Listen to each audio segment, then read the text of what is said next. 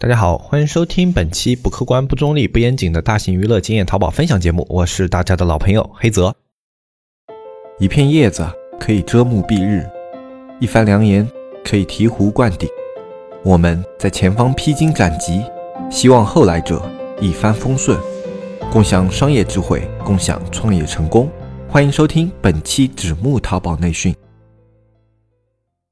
那么双十二刚刚结束啊，有部分商家可能还在忙着就是双十二的一些订单的发货啊。对于备货充足的商家，可能已经在十三号左右已经把发货工作给结束了啊。但是部分的一些类似于像定制品啊，或者说一些需要呃线下单制作的那种商品的商家呢，肯定还在做发货类的一些工作。呃，那么不管怎么说，今年最大的两个大促啊就这样结束了。呃，对于淘宝的卖家来说呢，除了最后的一个年货节。啊有可能在年前做最后一波促销啊，今年整体啊，基本上就是大局已定啊，这种感觉啊，基本上每年到这个时候呢，我们对全年的销量预估啊，也就做的七七八八了。那么每年到了这个时间段呢，很多公司会做的比较多的一件事，一个就是来盘点自己一年的盈利状况。呃，对于一些收入比较高的公司的话，整体的盈利啊，可能都要重新仔细的盘算一遍啊，看看今年公司整体一整年啊，它的盈利是怎么样的。然后什么类似于像年终总结啊、年终报表啊，都要开始准备了，对吧？然后对于一些小的个体户来说呢，那就是基本上如果今年做的还不错的话，就是可以开始啊提前享受今年这种啊比较快乐的时光了。因为过年对于我们电商人来说，也是一年一次啊比较难得的一个大休。嗯，不过大家可能会有感觉，就是现在过年，我们电商的休息越来越不像往常那样有一个固定的休息时间段了。呃，因为现在哪怕过年的话，也有很多快递公司在保持着运作。那么只要快递公司保持运作的话，呃，很多淘宝店为了这个排名不下掉，特别是比较高层的一些店铺啊，呃，他们为了自己的排名不下掉呢，那么还是会进行持续的发货。呃，那么对于很多一些大的电商公司来说，现在过年都是不休息的，而是安排所有的那种人员进行轮休，对吧？那么一些小的那种电商就没有办法，我一个这种小的 C 店的话，可能本来就两三。三个人在运营，那么两三个人总归是要过年的。那过年的话就没有办法，得放一下假，对吧？那么接下来的话就要考虑的就是我们放假上来的一些运作啊，有时候在放假的时候啊，还要去考虑明年这个运营啊要怎么样去规划啊，都要去考虑特别多的一个事情。所以现在感觉做电商还真的是啊，就是精神上这种紧张度越来越高了啊。那么我们双十二刚刚结束啊，那么接下来还可以就是准备一下最后的年货节。那么其实年货节呢，它整体的一个。准备跟双十二、双十一，它都是大同小异的啊，没有说什么特别值得注意的地方啊。我们年货节的话，呃，相较于往年的经验来说，大部分时候呢会跟双十二表现的比较接近啊，就是呃比双十二稍差一点，然后比较接近。嗯，但是说不准，我们有过一年，就是大概是在大前年的时候啊，那一次是呃店铺里面有一个爆款，是双十一卖的还行，然后双十二卖的比双十一多，然后年货节卖的是最多。所以并不是说年货节它是最后一个收尾活动，它就不重要。呃，如果你好好的去运作的话，它也是有可能超过你的预期的。特别是你在双十一到双十二这个期间啊，它有增量表现的一个商品啊，那么你好好在这段时间再去给它运营一下，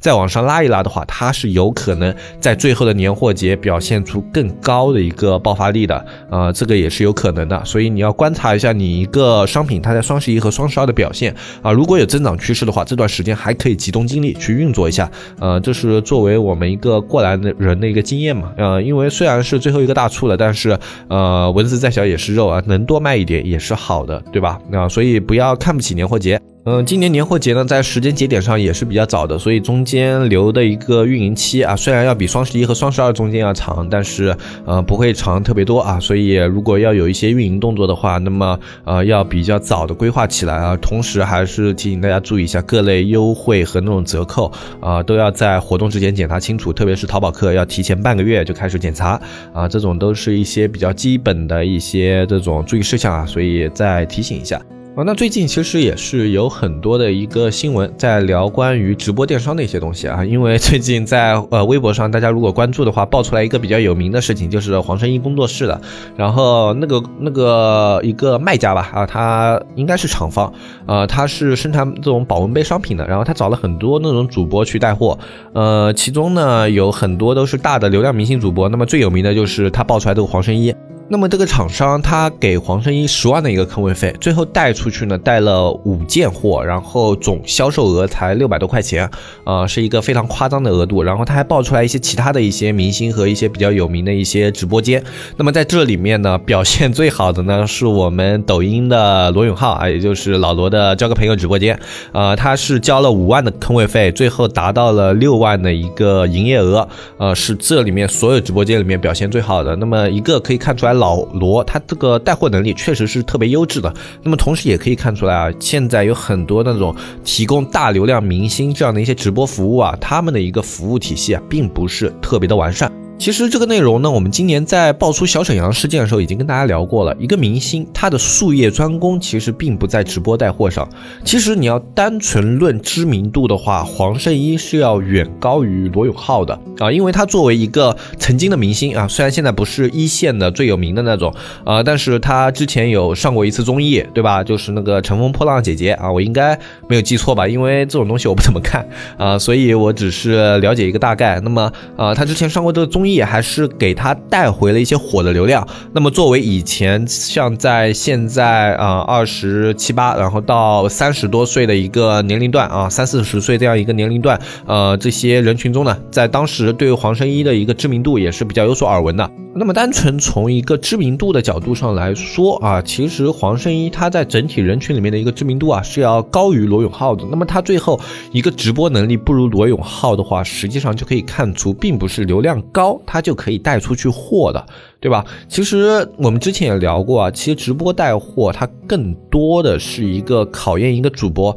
他对一个货物的讲解能力，以及对这种直播间的观众啊心理的一个把控能力，还有他们这个整个团队啊对于这种商品的一个议价能力，呃，各方面都是很重要的，并不是说你只有流量啊，或者说呃你只有一个这种名头就可以去开直播间的。嗯，其实反而啊，就是我们社区今年呃加进来的一些商商家里面，我们运营在平时的了解过程中，以及跟小安的聊天中，我们都了解到，其中有的商家他也是在做直播的，而且他们并不是特别专业的一些直播人员，呃，卖的东西也很杂，有衣服类的，有鞋帽类的这种比较多，然后有呃像那种生活用品类的也有，就反正常见类目吧，呃，基本上或多或少都有一些商家会来做直播啊，包括零食也都是有的。那么像这些商家呢，他们的一个产品我们也看过。啊，并不是说它的产品就一定有价格优势，或者说产品在某方面的优势就体现的特别明显。呃，但是他们做的一个直播间啊，我们也都去看过，有一个很相似的地方，就是作为中小卖家来说啊，大家对自己经营的商品都特别特别的了解。呃，他们对于这个，比如说衣服、衣服的工艺，然后衣服的一个产地啊，衣服的生产方式，以及这个衣服它在同价位的一个呃这种市场里面，它目前的这种性价。比的一个这种程度。呃，你听他讲解就明显可以看出来，他就像是你平时去进货的时候那种档口卖货的老板啊，他们对于商品的掌控力是特别特别强的，他们了解自己的每一件商品啊，甚至堆在仓库的哪个角落，他们都能一瞬间给你找找出来。呃，就像这样的一种对货物的了解能力啊，实际上是直播的基础中的基础。呃，像很多一些其他卖家，他们也试过去做直播，但是其中呢会有这么几个问题啊。呃，我们也试着总结了一下，就是有。一些尝试做没有做成功的，一个就是他们这个货品，一个要么就不是自己生产，要么就是他们是一件代发的，他们自己手头上都没有这个特别多的一个货品，他们对货品的了解跟买家拿到货以后对货品的了解程度是一样的，那这样的一个了解程度，你其实是没有办法去满足很多买家的一个求知欲的。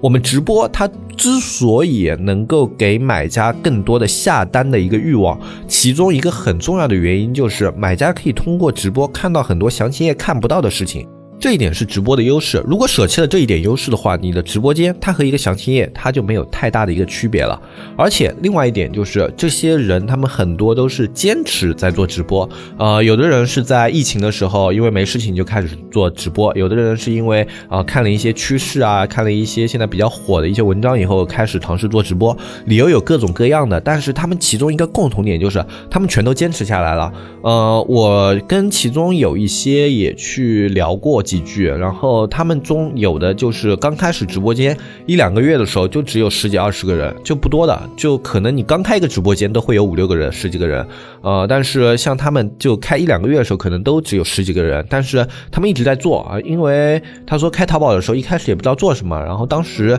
呃也比较迷茫，然后每天做完以后还有很多时间，包括像晚上啊什么的，呃都是有很多空闲的时间的，但是。他还是觉得不想浪费，就一直在坚持做这件事情。说不管有没有人看啊，他说反正你做直播的话，我就给你送点福利，反正最后销量能够累积到淘宝，总归是比刷单要好的，对吧？然后很多人都是抱着这样的一个心态，在前面坚持了一两个月，然后后面啊就慢慢的呃，根据淘宝他对这个直播的调整啊，他们也开始有了一定的基础客户，可能不多，呃一两百两三百的可能不多啊，对于很多人来说都是看不上眼的这种观众人数，但是。是他们就是开始慢慢的通过直播销售出去了一些商品，然后通过直播这种带出去的销售呢，他们在自然流量，就是这种首页流量啊，以及搜索流量上也开始有了变化，然后整体店铺就开始变得越来越好。呃，实际上这就是我们现在说的一个趋势啊。当你的一个店铺它通过一些当下比较新的手段啊，就比如说像直播啊、视频啊这样的一些手段，它去获取到一些销量的时候啊，实际上它现在的累积的权重值是特别高的。它能够带动你这个店铺在其他方面的表现。其实这些直播的商家里面啊，有很多还是淘宝小白，特别小白那种。呃，就其中有跟我们运营去聊天的嘛，我们运营也跟我反馈过。呃，就是说其其中有的商家，他们就是今年开始做淘宝啊，就是三月份疫情那时候开始做的。然后做了以后呢，呃，他一开始也就做直播，做了以后，然后。慢慢的就是到了五六月份，然后这个店铺里面出现了一个一两百销量的一个款，然后就那一两百销量的款，然后他不断的上新啊，不断的去把那种没销量的商品去做替换，然后就这样一些很简单重复的工作啊，然后最后到今年十二月份的时候，呃，他店铺里面销量最高的两个款，一个是八百，一个是六百，呃，虽然说啊，比起那些大店来说还是比较一般的，但是呃，我们了解了一些情况以后啊，他整店的一个盈利状况。啊，呃，其实已经能够达到就是两三万左右的一个毛利润啊。他是自己一个人开的店铺，然后有请一些人帮忙，呃，所以扣除掉部分以后，相信净利润也是在一两万左右的。这个额度其实就是很多人他去一开始做淘宝的一个目标，就是我开始做淘宝的话，我最早就想做到一两万，而且他这个店铺表现还在持续的上升，所以我们还是比较看好这个店铺未来的一些表现的。然后同时包括他现在还在做一些淘宝其他方面的一些学习。像直通车啊，以及搜索啊，他说他都想再强化一下，看看有没有办法把店铺做得更好。一个，呃，就是他这种努力是可以看得出来的。呃，就他每天的直播时间啊，基本上都要在每天啊都要在四小时以上啊，很少有休息。他说只要有空就会做直播。呃，有时候高兴了，就比如说今天这一场直播卖的感觉还不错的，他甚至会持续做到六到八个小时。呃，对于一个还要自己去发货，然后去有时候还要去准备一下货品的一个卖家。来说啊，是一个非常大、非常辛苦的一个工作量，但是他还是一直在坚持。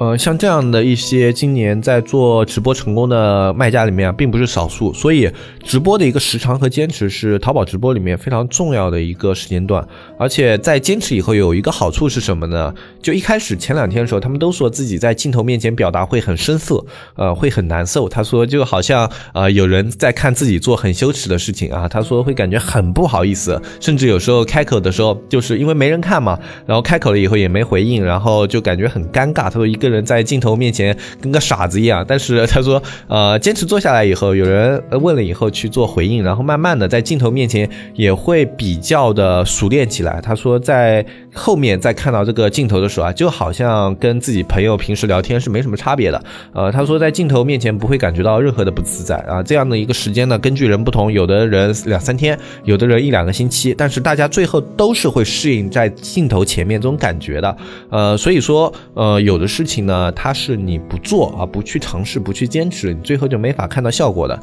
呃，我相信这也是很多人去放弃直播的一个原因啊，就是不自在啊，觉得做不好。呃，但实际上，我觉得没有人是一开始就可以做得好一件事情的。呃，我们从出生开始，所有的事情都有一个学习过程，只不过这个过程它或快或慢，或有人指导，或没人指导，只是这样的一个差别而已。但是没有一件事情是说，呃，我一直去做，但是我一直是没有长进的，这样的事情也是很少的。呃，就只要你持续在学学习的话，你在这样事物上面总归是会发生一些变化的。那么，呃，为什么今天在这期节目里面啊，其实花了大量的篇幅去跟大家介绍我们社区里面一些在做直播的一些朋友？呃，因为我个人真的是觉得，就今年啊，一个呃环境不好，然后很多的一些想要做淘宝的一些卖家都是在走投无路的情况下来选择电商这一个渠道的，大家都很迷茫。然后在这样的一个情况下，你去做传统淘宝，我们今年真的因为这样的一个环境，我跟大家强调过太多次了，就是你的投入、你的一个支出是不低的，但是直播这样的方式，它是有可能做到的，就是你通过直播，你是可以通过呃花费自己的时时间。成本，然后去换取到金钱收益的。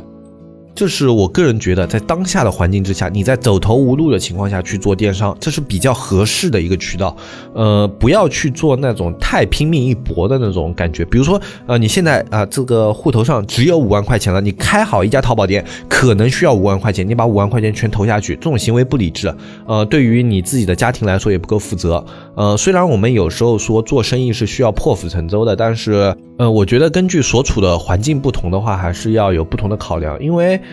啊，我自己也是有家庭的。我在我有家庭之前和有家庭之后，我都做过创业。我有家庭之前的创业，就是往往是那种比较破釜沉舟式的，就是我身上有多少钱，我可以全投下去，大不了我自己从头再来。但是有家庭之后，我就不太会去这样做，因为。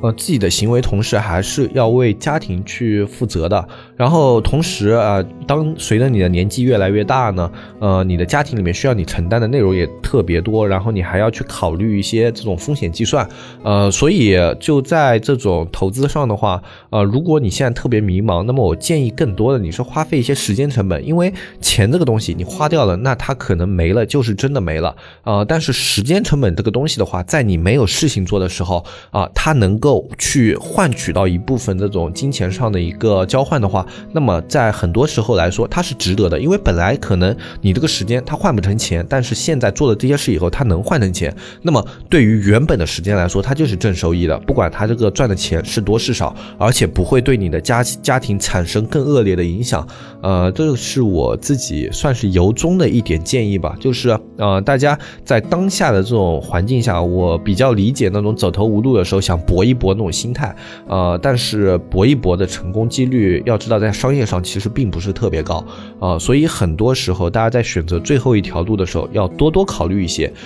呃，如果你没有后顾之忧，你可以做的比较坚决一点，但是如果你要跟我们现在这种呃成家立业的一样，你要考虑比较多因素的话，那么希望做决策的时候呢，呃，也是可以更加的冷静一点，理智一点。嗯，其实我们现在这个社会，它在这种信息爆炸时代，它是一个很浮躁的社会。你可以看到网上有很多人，他在教你怎么样去成功，怎么样去变得跟他一样，变成一个体面人啊。包括我们的节目，其实里面也会告诉大家，就是你是有机会去成功的。呃，但是在这样的一个节目背后啊，我自己有时候也会去反思。呃，是听了节目就可以成功吗？是你听了这样的一个内容以后，所有人都可以成功吗？呃，其实我仔细想了想的话，应该不是。所以我觉得，像这样一个信息爆炸的时代，它有一个问题所在是什么呢？所有人都在教你去成功，但是没有那么多人他教你去如何接受一个比较平庸的自己。每个人都是有差别的，每个人生来都是不公平的。呃，就像我们在学校，所有人都在教你去学习，这个社会它应该要公平，我们在所有的体制都应该公平竞争，但是。当你越长大，你就越发现所有人都是在不公平的竞争的。你小时候，只要别人家里有钱，他就可以接受更好的学习环境和更好的补习。在这样的一个环境下，大家接受同样的考试，它公平吗？其实不公平。当你步入社会以后，就更多了。有人可以靠关系去找一份好的工作，有人却要挤破脑袋去抢一份还算体面的工作。那这样的两种人群，他们公平吗？其实也不公平。我们这个社会它并不是说你有能力就可以出人头地的，它并不是说你比别人做的更好一点，你就可以代替那个人的位置的。啊，这样的事情在我们心中其实已经见了太多太多太多了。但是很多人哪怕已经成年了，四五十岁了，五六十岁了，他们依旧没有去接受这样的一个事实。这是我自己观察我身边的人得出的一些结论啊。不管在哪个年龄段，都有这样的人，他们总是在问的一个问题呢，就是凭什么？凭什么成功的是别人？凭什么那个可以发家致富的人是别人？凭什么那个可以拿到那个工作岗位的人是别人？凭什么那个通过面试的人是别人？那凭什么不能是我？哪怕我更有能力，我更优秀，我做的一切都比其他一起竞争的人要做得更好，但是凭什么不能是我？其实答案很简单，这个社会它本身就是不公平的。这样的事情，它随着你年龄的增长，你会见得越来越多。你的父母生活在不公平的环境里面，所以他给你提供的条件可能没有别人那么好。你以后的孩子也会生活在一个不公平的环境里面，因为你的条件总归会比另外一些人要差，所以你的孩子的条件也不会比所有人都好。所以说，去追求一个好的生活，去憧憬更好的一个生活环境，去努力让自己的生活环境去做改善，这一点固然是很好的。但是在这样的一个过程中，也要注意，不要让自己现在所生存的环境去有崩坏的危险。活在现实里面，它其实往往要比追求梦想需要更大的一个勇气。啊，今天的节目内容可能比较长，然后可能有一些听众啊听到其中一半的地方他会出去，因为感觉特别像说教啊，像一个老大爷一样，特别的烦。嗯，但其实这是我自己今年的一些真心话吧，因为我们做社区跟大家做电商是有差别的，我们可以看到更多人的一个喜怒哀乐。我们可以听到更多人的一个境遇和他的一个遭遇，所以我们对于某些事情的感悟的角度呢，跟大家也不一样。呃，我在想，这个节目它真的只是去聊电商就好了吗？只是给大家希望就好了吗？只是告诉大家如何去成功就好了吗？这期节目我也想了比较久，但我最后觉得一个节目，一个它虽然不大，就我们节目虽然是个小节目，但是作为它能够在社会上被一部分人听到的节目，呃，我觉得它应该去传达一些更有价值的信息，呃，它应该从更多维度的一些角度去关注大家的一些心态和现在的一些生活状况。呃，我们作为这样的一个节目，特别是一个电商类的啊，我们可能会影响到很多人的一个决策，所以我觉得在听到我们节目以后，如果影响到你的决策的话，那么我希望它的一个影响是更多维度、更多方面的。带给你的思考应该是更加理性、更加合理的，呃，所以我觉得不能一味的去灌鸡汤，一味的去鼓励啊。虽然我们节目本身也不是这样的节目，一直听的一些听友应该也知道，呃，但是我觉得应该做得更好一些，呃，因为现在除了我们的节目之外，有太多的一些就是鼓励你去成功。鼓吹你能够成功的这样的一些节目，呃，希望大家不要被这样的一个声音去影响了自己的判断。